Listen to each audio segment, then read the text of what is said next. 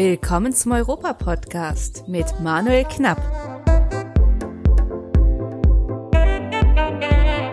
Vor vier Wochen fanden die Europawahlen statt. 427 Millionen EU-Bürgerinnen und EU-Bürger waren aufgerufen, ein neues Europäisches Parlament zu wählen. Rund 210 Millionen haben von diesem Wahlrecht Gebrauch gemacht. Die EU-Bürgerinnen und EU-Bürger setzen somit ein klares Zeichen für mehr Demokratie und Mitsprache auf europäischer Ebene. Die Wahlbeteiligung stieg in Deutschland auf rund 60 Prozent und war damit so hoch wie vor 20 Jahren. Was ist in den letzten Wochen nach der Europawahl passiert? Rolf Gensrich, ihr kennt ihn bereits, lud mich wieder in seine Sendung OK Beat ein, um darüber zu sprechen. In seiner Sendung gab ich einen kleinen Einblick und eine Wahlanalyse für Berlin, für Deutschland und Europa. Derzeit diskutieren die Staats- und Regierungschefs noch, welchen Kandidaten oder welche Kandidatin sie dem Europäischen Parlament als EU-Kommissionspräsident vorschlagen sollen. Ich wünsche euch in der Folge deshalb wieder viel Vergnügen beim Zuhören des Interviews, das Rolf mit mir geführt hat und bedanke mich an dieser Stelle nochmal recht herzlich bei Rolf, der mir wieder freundlicherweise die Soundfiles überlassen hat. An dieser Stelle bereits einen kleinen Hinweis auf die nächste Folge des Europa-Podcasts. In der nächsten Folge widmen wir uns einem Gründungsland der Europäischen Union, nämlich Italien. Dann werdet ihr ein Interview mit meinem Freund Luca Argenta hören, einem der Italien-Experten hier in Berlin. Nun aber viel Spaß bei der Wahlanalyse und bis bald mit europäischen Grüßen, euer Manuel.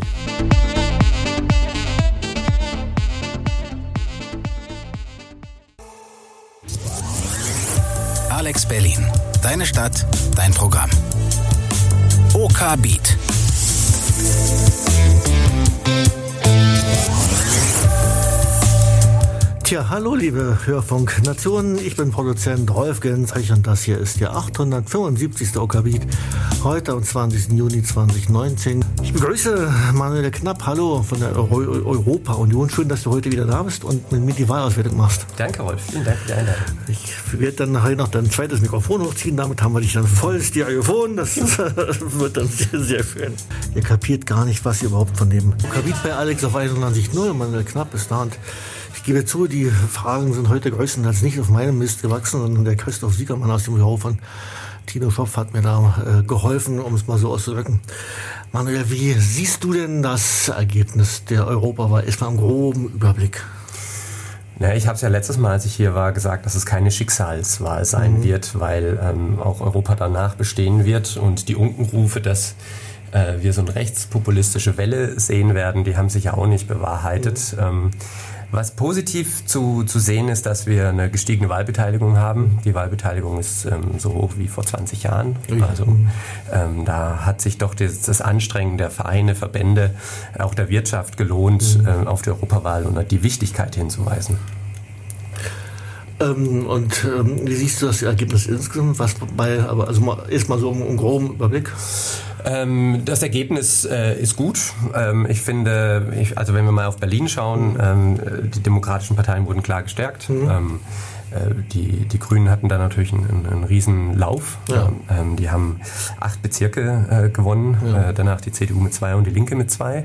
Auf Bundesebene äh, muss man auch sagen, dass natürlich das Rezo-Video äh, vielleicht einen oder anderen Anteil hatte auf die Fridays for Future Demos. Mhm. Ähm, die haben den Diskurs und auch die Wahlentscheidung in, in Deutschland ganz klar geprägt. Ja. Äh, wir sehen auf der anderen Seite auch, dass der Spitzenkandidat Manfred Weber bei der CSU mhm. gezogen hat, weil Bayern ähm, Verhältnis zu der Wahl davor auch nochmal äh, einen Sitz zugelegt hat. Mhm. Ähm, also im Großen und Ganzen für Deutschland gesehen ähm, bin ich eigentlich sehr zufrieden, äh, was, was die Wahlbeteiligung, das Engagement und eigentlich auch das Ergebnis anbelangt. Und die populistischen Parteien? Die MPD ist nicht mehr drinne. Ah, okay. Ähm, da hat äh, Volt, diese paneuropäische Partei, mhm. hat, haben ihnen den, den Sitz weggenommen.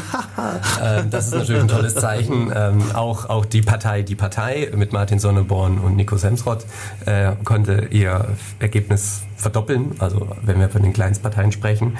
Ähm, anders sieht es natürlich aus in Italien, wo die Lega äh, um Matteo Salvini ähm, äh, zugelegt hat. Auch äh, äh, der Front National in, mhm. in Frankreich, äh, Frau Le Pen, ähm, hat da auch äh, Boden gut gemacht. Ich möchte jetzt nicht über die Brexit-Party in Großbritannien sprechen, weil das ein, ein eigentlich ein singuläres Ereignis ist. Ja. Ähm, das ist eine Partei, die hat ein, ein Thema, aber kein, kein Parteiprogramm. Ja. Ähm, die sind da, um, um, um die Abläufe zu stören. Ähm, deswegen klammere ich sie da gerne aus. Aber wenn wir dann zum Beispiel nach Süd, Südeuropa schauen, ähm, Malta, Spanien, ähm, Lissabon, äh, äh, Portugal, da haben die äh, Sozialisten auch wieder starke Ergebnisse eingefahren. Also die Schwäche der Sozialdemokratie ähm, ist, ist derzeit in Deutschland, aber nicht, nicht in, in Europa. Also auch, das sind so gemixte, gemixte Ergebnisse, aber im Großen und Ganzen ähm, ist auch die Wahlbeteiligung auf europäischer Ebene gestiegen, auch in den mittelosteuropäischen Staaten, die eher nicht so ähm, regelmäßig zur Wahl gehen. Ähm, und die Slowakei rund 30 Prozent Wahlbeteiligung wow. hatte. Sie kommt aber schon von tiefer, mhm. ähm, haben, wir, haben wir da eigentlich auch ein Ergebnis, womit wir als Europäer und Europäerinnen eigentlich zufrieden sein können. Was, was meinst du, könnte man unter, diesen, äh, unter dieser widersprüchlichen Semantik die derzeitige äh, Gemengelage in Brüssel treffen, wie könnte man die zusammenfassen? Ja, du hast vorhin mit den Hühnern angefangen. Ich möchte jetzt nicht sagen, dass, dass da die alle kopflos rumlaufen, aber in der Tat, gerade heute trifft, treffen sich die Staats- und Regierungschefs, ähm, um darüber nachzudenken, wer die Nachfolge von Jean-Claude Juncker antreten ja. soll. Ähm, ich hatte ja gerade eben die Spitzenkandidaten erwähnt. Ähm, in den letzten Wahlen 2014 war es so, dass äh, Jean-Claude Juncker als ähm, Gewinner aus der Wahl hervorging und dadurch den Anspruch auf das Kommissionsamt hatte. Da, da war es eindeutig. Da war es eindeutig. Wir hatten auch äh, eine andere Situation. Wir hatten mit Martin Schulz einen, einen Gegenkandidat, mhm. der hat die Niederlage auch sofort eingestanden. Mhm.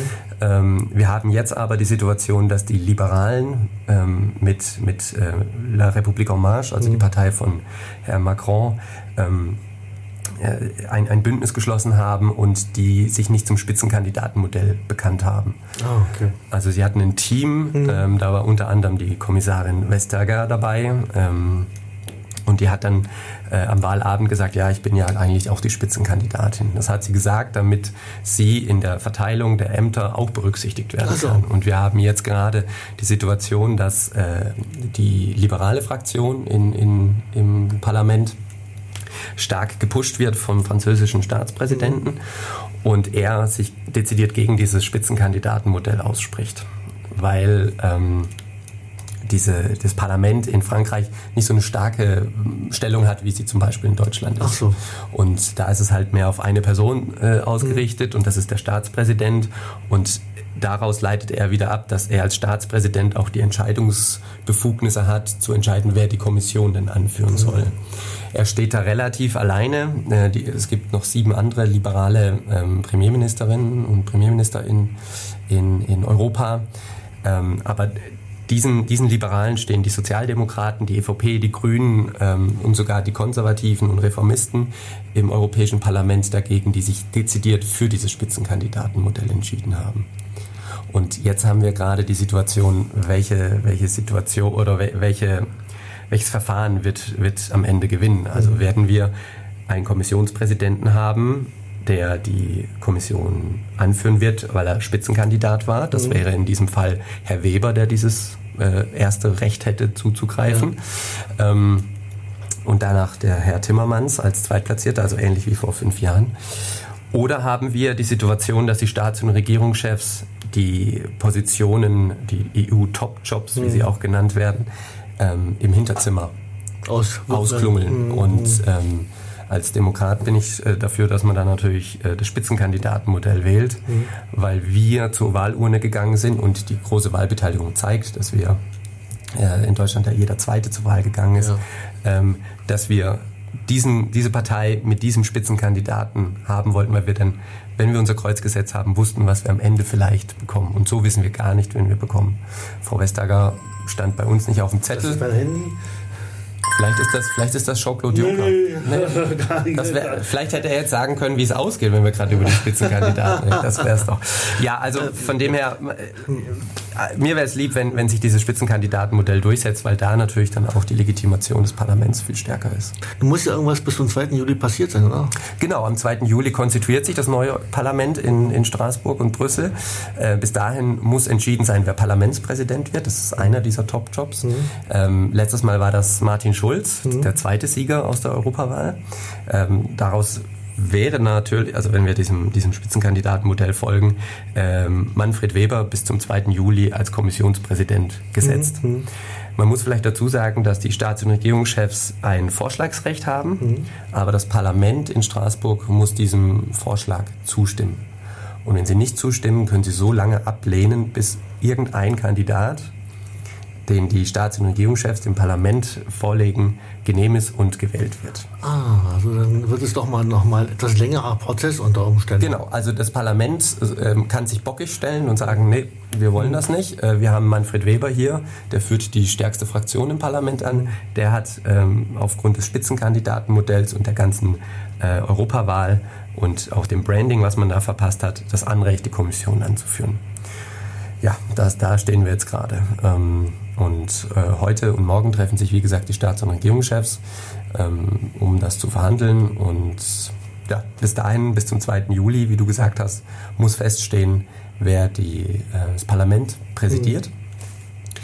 Ähm, dann haben wir noch den Top-Job, dass ähm, die Neubesetzung des EZB-Präsidenten mhm. ansteht. Also da wird ja Jens Weidmann, der Bundesbankchef, immer mal wieder ins Spiel gebracht, dass er Nachfolger von Mario Draghi werden soll. Ähm, und dann gibt es auch noch die Position des ähm, Präsidenten des Europäischen Rates. Mhm. Man muss dazu sagen, der Europäische Rat ist das Gremium, in dem sich die Staats- und Regierungschefs treffen. Oh. Ähm, und das führt derzeit ähm, Donald Tusk an. Ja. Ähm, auch dieser Posten ist neu zu besetzen. Und deswegen gibt es hier so fünf Top-Jobs, die heute eigentlich entschieden werden müssen, damit wir, wie du schon gesagt hast, äh, im Juli mit dem ordentlichen Gesetzgebungsprozess im neuen Parlament dann auch wieder starten können. Boah, das war jetzt ganz, ganz viele Informationen. Ich habe jetzt auch dafür ganz, ganz viel Musik für euch. Danke dir. Wir, Gerne. wir machen, wir machen gleich weiter. Alex Berlin auf 91.0. Deine Stadt, dein Programm. Manuel Knapp ist doch hier von der Europa-Union hier im UKBIT.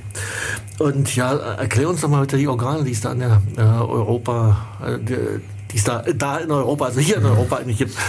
Ja, ähm, es ist vielleicht nochmal noch, noch mal wichtig zu sagen, äh, wir haben ja jetzt die Parlamentarierinnen und Parlamentarier gewählt, die uns als Stimme der Bürger sozusagen mhm. im Europäischen Parlament vertreten. Ja.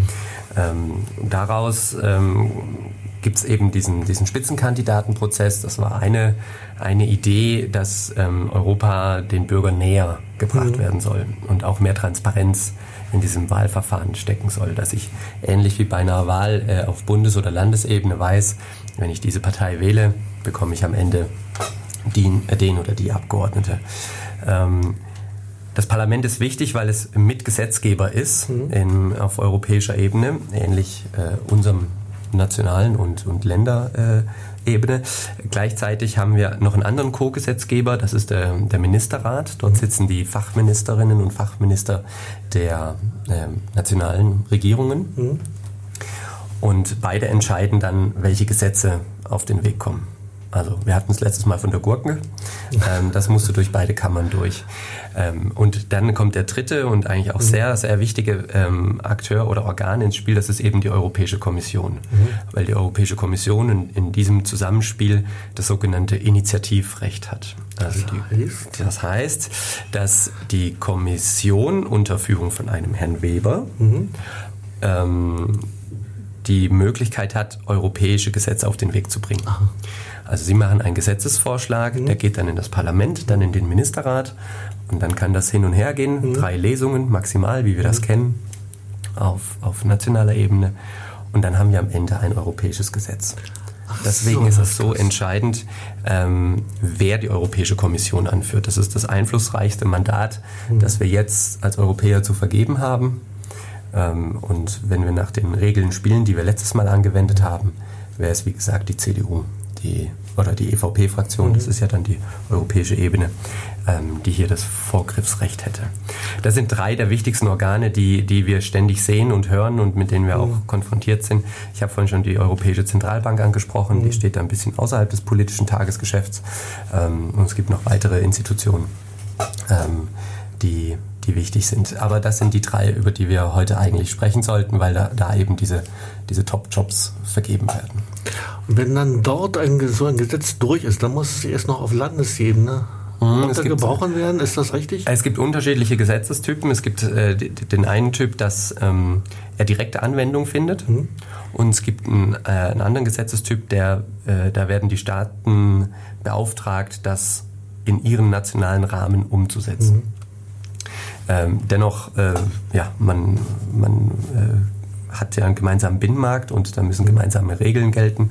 Ähm, und deswegen ist es, ist es Aufgabe der Staaten, das dann auch in beiden Fällen äh, nach Treu und Glauben und guten Gewissens und den rechtsstaatlichen Verfahren umzusetzen. Stelle ich mir das recht schwierig vor. Da kommt jemand mit einer Idee für ein tolles Gesetz. Mhm. Was dabei letztendlich herauskommt nach dem Ping-Pong-Spiel und hin und her, ist wahrscheinlich was ganz was anderes als das, was mal ursprünglich gedacht war. Ist sowas schon mal vorgekommen? Naja, das kommt ja ständig vor. Ne? ähm, je nachdem, welche Seiten du fragst. Nehmen wir Artikel 13 die Diskussion ähm, um die Upload-Filter. Ja. Ähm, da gab es äh, Gruppen, die gesagt haben, wir können diesen Artikel 13, später Artikel 17 so nicht in dem Gesetz haben, das geht nicht. Ähm, die unterlagen dann nachher der, der, demokratischen Abstimmung im Parlament. Zwar knapp, aber ja. Ähm, die hatten eine ganz andere Vorstellung, wie diese, mhm wie dieses Gesetz äh, auszusehen hat.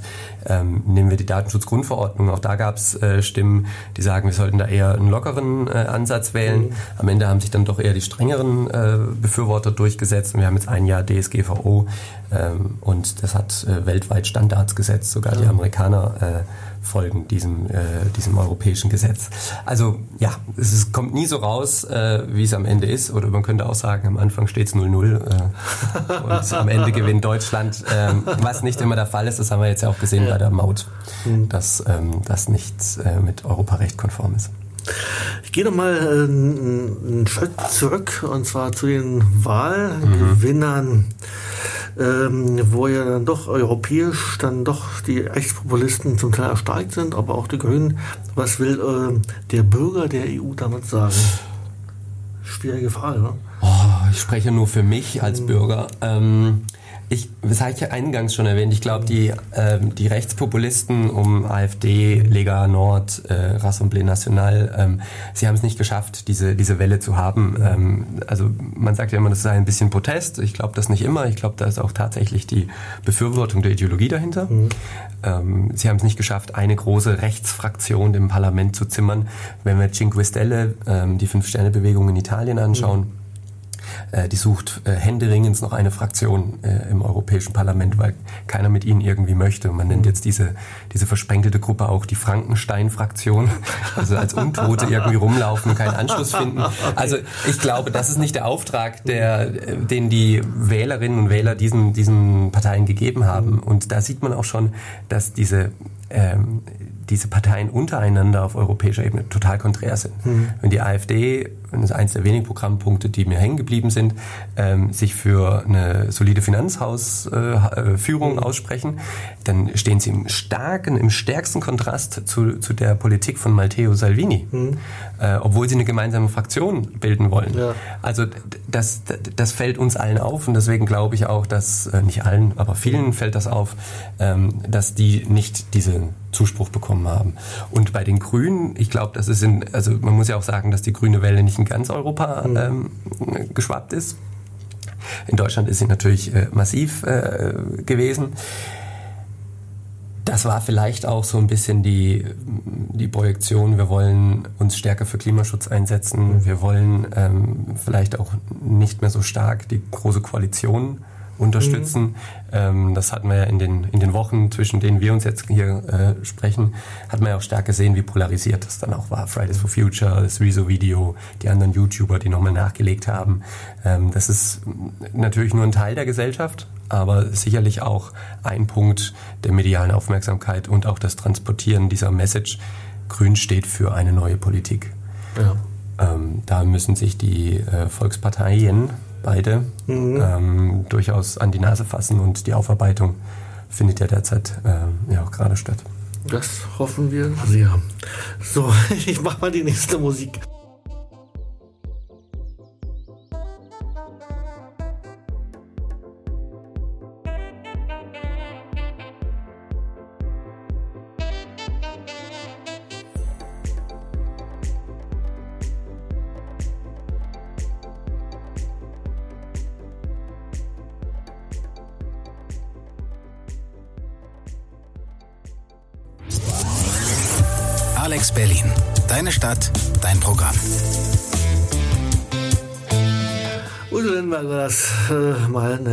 Etwas anderen äh, Form.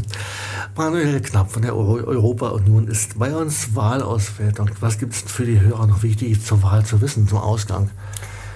Naja, also äh, vielleicht noch eine begleitende ähm, Befragung, mhm. die, die geführt wurde. Ähm, es wurde nämlich gefragt, ähm, 2011 und 2019 habe ich die Zahlen hier, äh, wie fühlen Sie sich denn? Ne? Sehen Sie die mhm. Vorteile der EU? Ja, nein. Mhm. Ähm, 2011 sagten 45 Prozent, die Europäische Union gibt uns Vorteile. Ähm, dieses Jahr sind es 63 Prozent.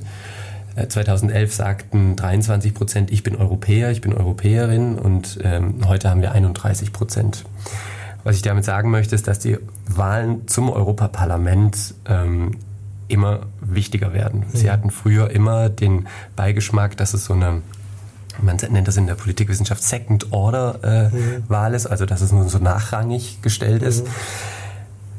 Ich glaube, durch die Spitzenkandidaten, ich, möchte, ich oute mich hier als großer Fan dieses, dieses Prozesses ähm, und, und auch der Personalisierung und der, der starken äh, zivilgesellschaftlichen Arbeit im Vorfeld der, der Europawahl, ähm, kommen wir da nicht mehr drum rum. Die, die Europawahl ist so, so wichtig ähm, wie, wie eine Bundestagswahl.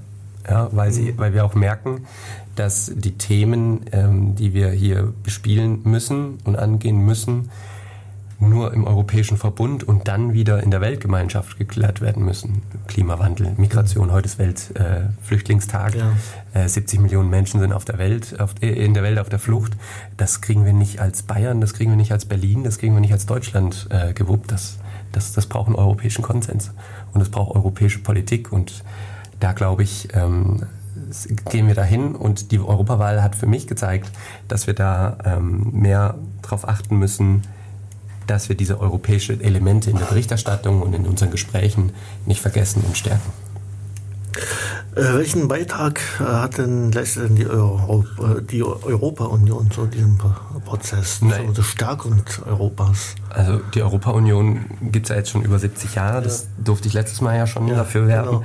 Ähm, wir haben ein föderales Programm, das bedeutet, wir treten dafür ein, dass die Ebenen, die auf europäischer Ebene am besten gelöst werden sollen, wie eben die mhm. beiden, die ich gerade angesprochen habe, auch dort gelöst werden sollen. Ähm, das heißt dann auch, ähm, dass wir uns in den Wahlen davor als überparteiliche Organisation positionieren mit unseren mhm. Forderungen. Ähm, wir hatten in der Vergangenheit äh, unter anderem die Forderung, äh, dass, dass wir ein grenzenloses Reisen haben in Europa, dass wir den Euro einführen. Ähm, wir hatten auch die Forderung in den letzten beiden Wahlen äh, verstärkt, dass Europapolitik in den Fokus der Medien rücken soll. Äh, wir haben stark dafür gekämpft, ähm, auch mit unserem Jugendverband, den äh, Europäischen Föderalisten, dass ähm, die Spitzenkandidaten zur Primetime in ARD und ZDF ja. gezeigt werden. Das haben wir geschafft und ich, ich, hatte auch dieses Mal das Gefühl, man konnte sich gar nicht retten davor, die Spitzenkandidaten äh, in irgendwelchen Konstellationen in Diskussionsrunden zu finden. Mhm. Ähm, das ist das, was, was wir uns auf die Fahne schreiben, dass das steht Tropfen den äh, Stein höhlt und, mhm. und wir da versuchen, mehr Öffentlichkeit für Europa zu schaffen. Und wie schafft ihr das als nicht Europa, als, also als, als, als nicht oder überparteiliche Organisation? Mhm ähm, genau, wir sind, wir sind keine Partei. Mhm. Wir, wir, sind, wir sind eine Organisation, vergleichbar vielleicht äh, mit Transparency oder Amnesty, die mhm. ja auch ein Thema oder mehrere Themen haben und, und die stark in den Vordergrund bringen. Ähm, wie wir das schaffen, durch, durch Kontakte zu Politikern, weil schlussendlich entscheiden die in den Parlamenten äh, zu, bei den Gesetzen mit. Ähm, es sind auch viele Politikerinnen und Politiker bei uns Mitglied, teilweise auch im Vorstand auf den unterschiedlichen äh, Ebenen, Landes-, Bundes-, kommunale Ebene. Das heißt, wir haben da eine starke Verzahnung. Mhm was bei uns in unserem Labor, in unserem europäischen Labor äh, gekocht wird, kann dann in Gesetze gegossen werden. Ja. Das ist eine Möglichkeit. Darüber hinaus äh, suchen wir den Kontakt zu äh, Kooperationspartnern aus der Wirtschaft, aus, aus der Gesellschaft, um eben Themen ähm, zu bespielen. In, in Berlin ähm, haben wir zum Beispiel mit dem Club der polnischen Versager ähm, ein, ähm, ein, The ein, Themenschwerpunkt Polen. Äh, wir sind hier so nah an der polnischen Grenze, aber wir reden kaum über Polen, ja, ist mein Eindruck. Ja, ja. Da versuchen wir was dagegen äh, zu setzen. Ähm, jetzt auch im Abgeordnetenhaus werden wir ähm, stärker versuchen, ähm, Kontakte zu pflegen und, und mit den Leuten ins Gespräch zu kommen. Äh, und, und das sind solche, solche Punkte. Das ist die eine Seite. Was, was wir aber auch noch als Graswurzelbewegung äh, machen, ist, dass wir unsere Mitglieder bilden.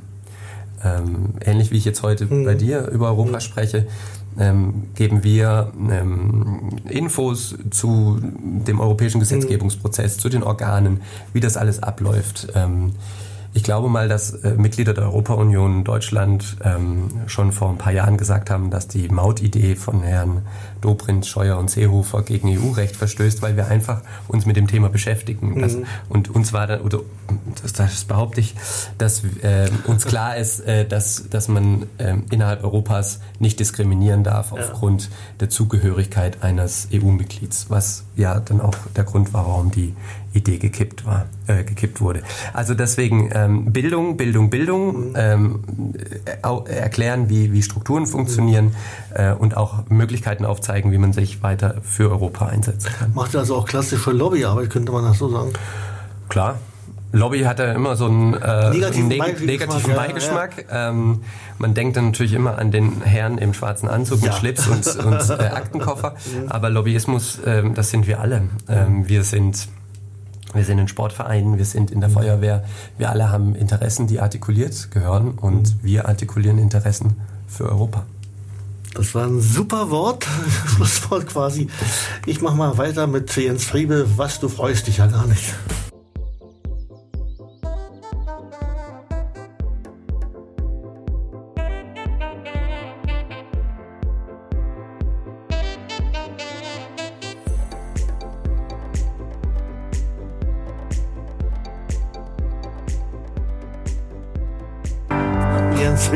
Freut sich ja gar nicht richtig. Ich hoffe, ihr freut euch über den Okabit und dass Manuel Knapp von der Europa-Union noch hier ist, der sich, der übrigens sehr verschnupft ist, der Arme. Also ich hoffe, du besserst dich noch wieder ein bisschen. Danke, danke. ich hoffe es auch. Wie kann man sich dann bei euch beteiligen? Darf man da einfach so Mitglied werden? Wie teuer ist denn das? Darf man jetzt zwar nicht sagen, aber... Also du, der Mehrwert, den man kriegt, das lohnt sich die äh, knapp 50 Euro im Jahr. Okay, das, das, das, ist ja dann auch so diese, das Übliche, was Vereine, Parteien und so weiter im Allgemeinen nehmen. Genau, ja, wir liegen da nicht äh, im, im oberen Bereich. Ich mhm. glaube, das ist ein angemessener Betrag. Äh, wir haben ja auch einige Punkte, die wir, die wir ja im ganzen Jahr als feste Programmpunkte umsetzen. Wir haben äh, einen europäischen Wettbewerb, einen Schülerwettbewerb, wo Schülerinnen und Schüler ihre, ihre Ideen zu Europa äh, künstlerisch darstellen können. Dann gibt es immer eine Preise für die Gewinner und auch eine Preisverleihung. Also das muss ja auch irgendwo finanziert werden. Also es ist gut investiertes Geld. Äh, die, die Kooperationsvereinbarungen äh, mit, mhm. mit den Partnern mhm. äh, müssen ja auch irgendwo finanziert werden. Also von dem her, ich glaube, das, das lohnt sich schon. Ähm Für den Besten aus Europa auf jeden Fall. Ja, ja und Mitglied kann eigentlich jeder werden. Ähm, wenn man unter 35 ist, ist man gleichzeitig auch noch Mitglied in unserem Jugendverband. Mhm. Ähm, die junge europäische Bewegung Berlin-Brandenburg hat auch ähm, ihre großen äh, Veranstaltungen und Informationsevents. Ja, und äh, alles, was darüber hinausgeht, ähm, ist dann bei der Europa-Union Berlin Mitglied. Darf man auch ein Parteibuch äh, haben? Äh, ja, na klar. Äh, es wäre ja schlimm, wenn man, wenn man äh, nur für Europa ist, mhm. aber nicht noch in der Partei. Also das, da ist eigentlich jeder willkommen, es sei denn, er lehnt Europa ab und ähm, widerspricht unseren Grundsätzen, die wir in unserer Satzung stehen haben, dass wir eben an einem friedlichen und völkerverständigenden Europa mitarbeiten möchten. Und wir kennen da alle eine Partei oder mindestens mhm. eine prominente Partei und andere Parteien, die das ablehnen diese Menschen äh, sind bei uns dann äh, weniger willkommen. Ja, okay. es gibt ja auch äh, paneuropäische Parteien wie, die, wie Volt. Ja. Äh, wie schätzt du die ein? Haben die, werden die in Zukunft größere Chancen haben? Also ich muss den Hut ziehen vor Volt und ähm, der Truppe um Damian, mhm. ähm, der war glaube ich auch schon mal hier ja, bei dir, genau. mhm. ähm, dass sie das innerhalb von zwei Jahren als Impuls gegen den Brexit geschafft haben, jetzt äh, ins Europäische Parlament einzuziehen mit Damian. Ähm, das, das war ein richtiger Kraftakt. Ähm, das Weiß ich nicht, ob sie das wiederholen können. Ich hoffe es natürlich. Das liegt vielleicht auch ein bisschen daran, ob dieses europäische Thema und die, das Interesse mhm. ähm, der Menschen, die jetzt zur Wahl gegangen sind, in fünf Jahren wieder so ist. Ähm, es tut der politischen Landschaft gut, wenn wir hier Pluralität haben. Mhm. Und auch Volt trägt da äh, einen großen Anteil äh, bei. Man muss dazu sagen, dass Volt auch ähnliche Punkte vertritt, die wir bei der Europa-Union auch haben. Ah, okay. Also wir, Sie, sind, Sie sind eine Partei und teilweise eine Bewegung und wir sind halt nur eine Bewegung. Und, mhm. äh, aber wir, wir haben da viele Schnittmengen. Ähm, wir haben in, in, fünf Jahren wahrscheinlich eine, eine Sperrklausel, eine 3%-Hürde ja. oder, fünf, man mhm. weiß es noch nicht. Mhm. Ähm, das macht es dann natürlich schwierig, dass ja. Volt da nochmal drüber hüpft. Ähm, aber wer weiß, wenn das so weitergeht, die befinden sich gerade im Konsolidierungsprozess, mhm. ähm, bauen jetzt auch die erste Parteizentrale auf, eben weil er Abgeordneter mhm. ist. Ähm, ja, spannend zu sehen. Ich fand vielleicht das noch kurz als Anmerkung äh, auch einen, einen, neuen Ansatz der Demokratie, ähm, dass man europaweit darüber abstimmen lässt, in welcher Fraktion Damian äh, sitzen soll. Mhm. Und ähm, die Mehrheit der äh, Mitglieder von Volt haben sich dann für die grüne Fraktion entschieden oh, okay. und gegen die liberale Fraktion. Mhm. Ähm, dass man das wirklich europäisch denkt und alle mit einbezieht und so einen europäischen Demos, so eine europäische Öffentlichkeit mhm. und, und, und Bürgerschaft ähm, versucht herzustellen und zu stärken. Das, das ist meiner Meinung nach der richtige Ansatz und da müssten die anderen Parteien äh, weiter in die Richtung gehen. Also da ist Volt ein, ein Vorbild. Volt ist sicherlich auch ein Vorbild zum Thema Brexit. Was haben denn jetzt noch die Briten zu sagen? Sag mal, die sind jetzt ja auch irgendwie da, da drin. Was, was wollen die denn da? Oh, sie wollen äh, zeigen, dass sie gegen Europa sind. Ja, also okay. Nigel Farage äh, hat, hat äh, die Wahlen äh, zum Europaparlament in Großbritannien klar gewonnen, aber man muss auch da sehen, die Grünen und die Liberaldemokraten kamen danach. Ähm, also auch die, die mhm. Remainer sind, die bleiben möchten. Mhm. Es ist nicht alles verloren in Großbritannien. Aber sie sind halt die lautesten gewesen und hatten auch viel Geld. Was sie da genau möchten, ja, keine Ahnung. Boris Johnson wird jetzt gerade wahrscheinlich den Durchmarsch machen und neuer Parteivorsitzender werden. Mhm. Ähm, jetzt sind, glaube ich, noch drei weitere äh, Bewerber mit im ja, Feld mit ja. ihm. Und dann werden wir einen neuen Premierminister haben in den nächsten fünf, sechs Wochen. Und dann kommt es darauf an, was Herr Johnson vorhat. Ähm, so wie ich das höre, möchte er nicht nochmal die, die Frist verlängern. Mhm. Das heißt, wir haben am 31. Oktober die Situation, dass wir einen harten Brexit haben. Weil das Parlament, so wie es jetzt zusammengesetzt ist, keine Mehrheit findet für diesen ja, Deal. Und dann, äh, ja, dann ist, da sind die Briten rausgeflogen von 100 auf 0. Mit dem, mit dem ähm, Abkommen wären sie von 100 auf 80 auf 40 auf 0 gegangen. Mhm. So ist es halt ein kalter Entzug. Und ähm, die Brexit-Party um Nigel Farage ist halt am 1. November dann nicht mehr dabei. Ähm, das, ist, das ist vielleicht das einzige Gute, was dann im Europäischen Parlament äh, ist, dass dann halt die Anti-Europäer da weiter geschwächt werden. Man muss dazu sagen, wir hatten es vorhin noch, mhm. Entschuldigung für den kleinen Einschub. Mhm. Alles gut. Ähm, du hattest den, den Anfang Juli, den Stichtag mhm. genannt. Mhm. Der 1. November ist ein weiterer Stichtag, Aha. denn bis dahin muss die neue Kommission stehen. Aha. Es ist so, wenn das neue Parlament sich jetzt konstituiert, zusammengesetzt wird im, im Juli, entscheiden, entscheidet das Parlament in Anhörungen, wer Kommissionsmitglied sein wird. Mhm. Und diese Anhörungen laufen bis ähm, Oktober. Und zum 1. November sollte die neue Kommission stehen, sodass dann ab dem 1. November, ich nehme jetzt wieder mhm. den Spitzenkandidaten Weber, ähm, mit seiner neuen Kommission äh, die Geschäfte aufnehmen kann.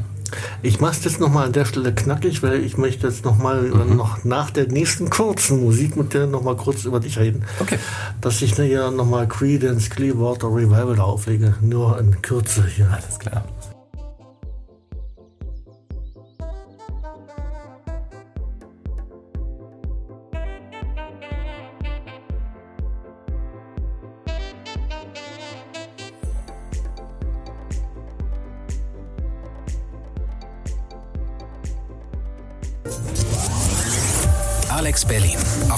94.0. Deine Stadt, dein Programm.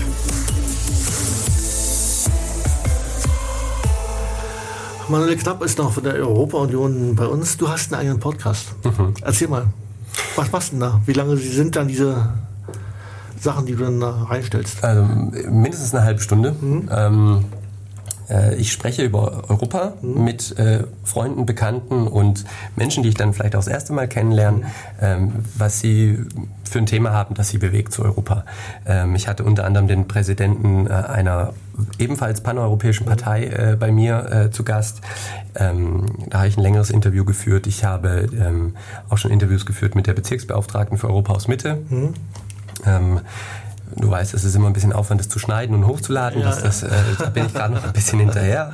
War stressig durch die Europawahl. Aber das ist so die Idee. Ich, mhm. ich möchte meine Hörerinnen und Hörer mitnehmen auf meinem Europa-Podcast mhm. äh, durch Berlin und Europa erklären und vorstellen.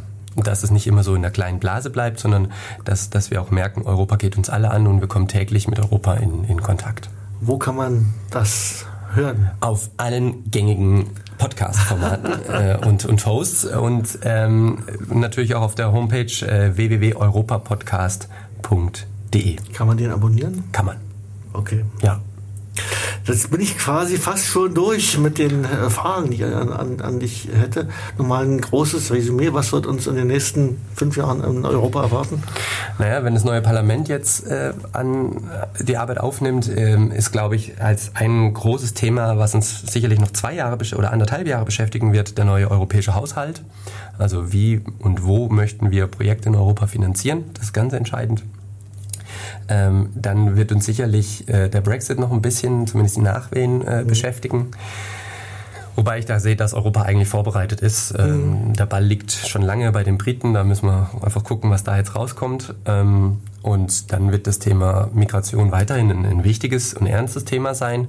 Aber ich glaube, ähm, da hat auch die Europäische Union schon erste Schritte unternommen in den letzten Jahren, um das, um, um das anzugehen. Aber da muss man auch klar sagen, es liegt an dem Egoismus einzelner Mitgliedstaaten, dass wir keine gemeinsame europäische Linie fahren. Mhm. Die Kommission, das Parlament hat äh, Gesetzentwürfe vorgelegt, mhm. aber im Ministerrat, ich hatte das vorhin erwähnt, ja. ähm, die haben nicht zugestimmt. Und äh, wir, hatten, wir haben sogar einen Gerichtsbeschluss, dass sich Staaten aus Mittelosteuropa dran halten müssen.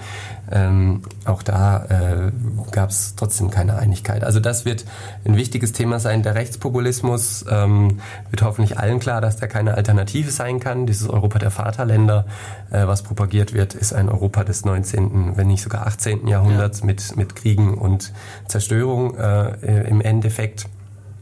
Deswegen geht es daran, dass wir uns überlegen, wie möchten wir Europa gestalten. Und äh, wenn ich schon hier bin und, und mhm. du die Europaunion angesprochen hast, wir sind das Labor in Berlin und in ganz Deutschland und in Europa, dass wir uns darüber Gedanken machen. Also das, das sind die Punkte. Ähm, und vielleicht ist es in, in, einem, in einem halben Jahr wird es immer noch die Klimapolitik sein, ja. aber vielleicht kommt dann ein ganz anderes Thema, von dem wir jetzt noch gar keine Ahnung haben. Stimmt, das Leben ist ja spannend und, und es verändert sich. Absolut. Ähm, ich habe dir ja letztens schon mal die Kühlschrankfrage mhm. gestellt. Ja, das ist jetzt eine gute Frage. Was, was stelle ich dir, dir jetzt für also, eine Frage? Da habe ich natürlich heute Nacht schon drüber nachgedacht, ja, wie, was, was ich dir auf diese Frage antworten werde. naja, mein Hustensaft. Du hast es angesprochen. Ich bin ziemlich erkältet und äh, ich freue mich auf den kühlen Schluck meines Hustensafts, wenn ich dann zu Hause bin. Apropos zu Hause, dann stelle ich ja doch mal eine Frage, auf die du jetzt nicht vorbereitet bist. Wie ist deine Wohnzimmertapete? Äh, ich habe keine Tapete. Du hast keine Tapete, du hast gestrichen. Ja, ist weiß. Cool, ja. Weil da kommt der Kontrast zur Europafahne am besten durch. Hast du die etwa auch zu hängen? Oder? Ja, die habe ich natürlich auch hängen. Äh, ich kann das nachher auch gern vertwittern ähm, ja. ähm, und äh, dann zeige ich dir das Beweisfoto. Gerne. Schön, dass du heute hier gewesen bist, trotz der Erkältung. Danke dir. Rolf, es ist mir immer ein Vergnügen, hier zu sein und über Europa zu sprechen. Ich danke dir. Schön, dann werden wir es irgendwann wiederholen. Ja, hoffe ich doch. Danke. Okay.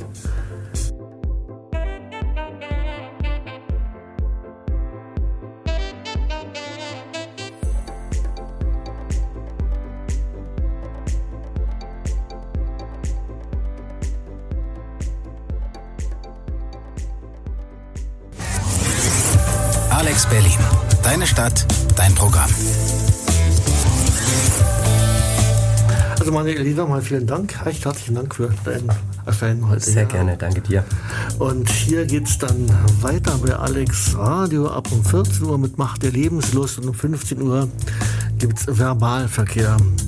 Führungen mache ich, falls es nicht, nicht regnet und nicht über 35 Grad ist. Am Samstag und am Sonntag jeweils um 14 Uhr meine Berliner Mauertour an einem der Tage am besten mal vorbeikommen. Pommes und Weiß gibt es jeden Dienstagabend um 23 Uhr auf rockradio.de und ab circa 0 Uhr 5 gibt es dann da auch die Geschichte zu Guten Nacht. Das wird in der nächsten Woche die LP Seite 2 des Staufelpeters sein. Das sind gar schreckliche Geschichten, sage ich euch. Damit sind wir aufgewachsen, also ich zumindest noch. Aber das findet ihr auf meinem Blog rolfgernzreich.wordpress.com. Kritiken und Anmerkungen zur Sendung an meine E-Mail-Adresse r.gmx.de. Am nächsten Donnerstag habe ich auch einen tollen Gast hier, Annette Claudia Unger. Die wird uns was über die BVV Pankow erzählen und wie die funktioniert. Das jetzt mitten im Sommerloch. Vielleicht ja, nimmt ja da der eine oder andere von euch noch was mit. Produzent Rolf Gernseich sagt Tschüss und see you later. Habt eine schöne Woche. Schwitzt nicht zu sehr.